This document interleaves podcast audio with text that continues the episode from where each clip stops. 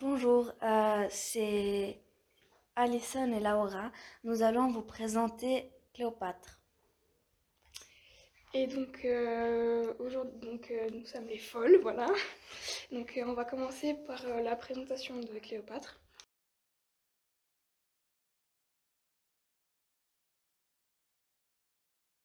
Donc Cléopâtre était une grande séductrice et elle est devenue reine à 17 ans et elle est morte le 27 août, 30 ans avant Jésus-Christ.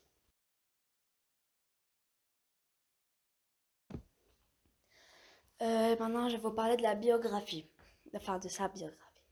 Elle est née en 69 et l'aînée est morte en, en Alexandrie. Elle a épousé son frère Ptolémée XIII car elle ne pouvait pas régner seule comme le voulait la tradition.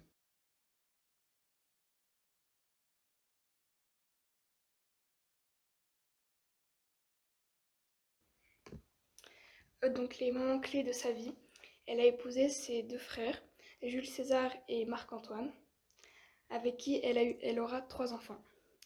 À la mort de Marc-Antoine, elle fut tellement triste qu'elle se suicida grâce à un serpent, dissimulé dans un panier de filles.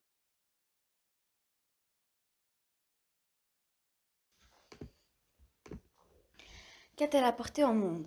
À la disparition de son père, Cléopâtre et son frère Ptolémée XII, le joueur de flûte, devinrent les souverains d'Alexandrie à 17 ans. Enfin, Cléopâtre à 17 ans.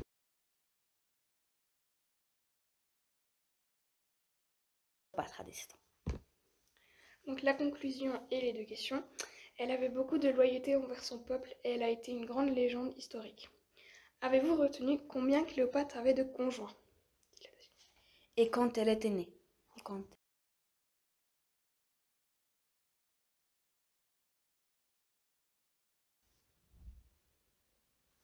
Au revoir.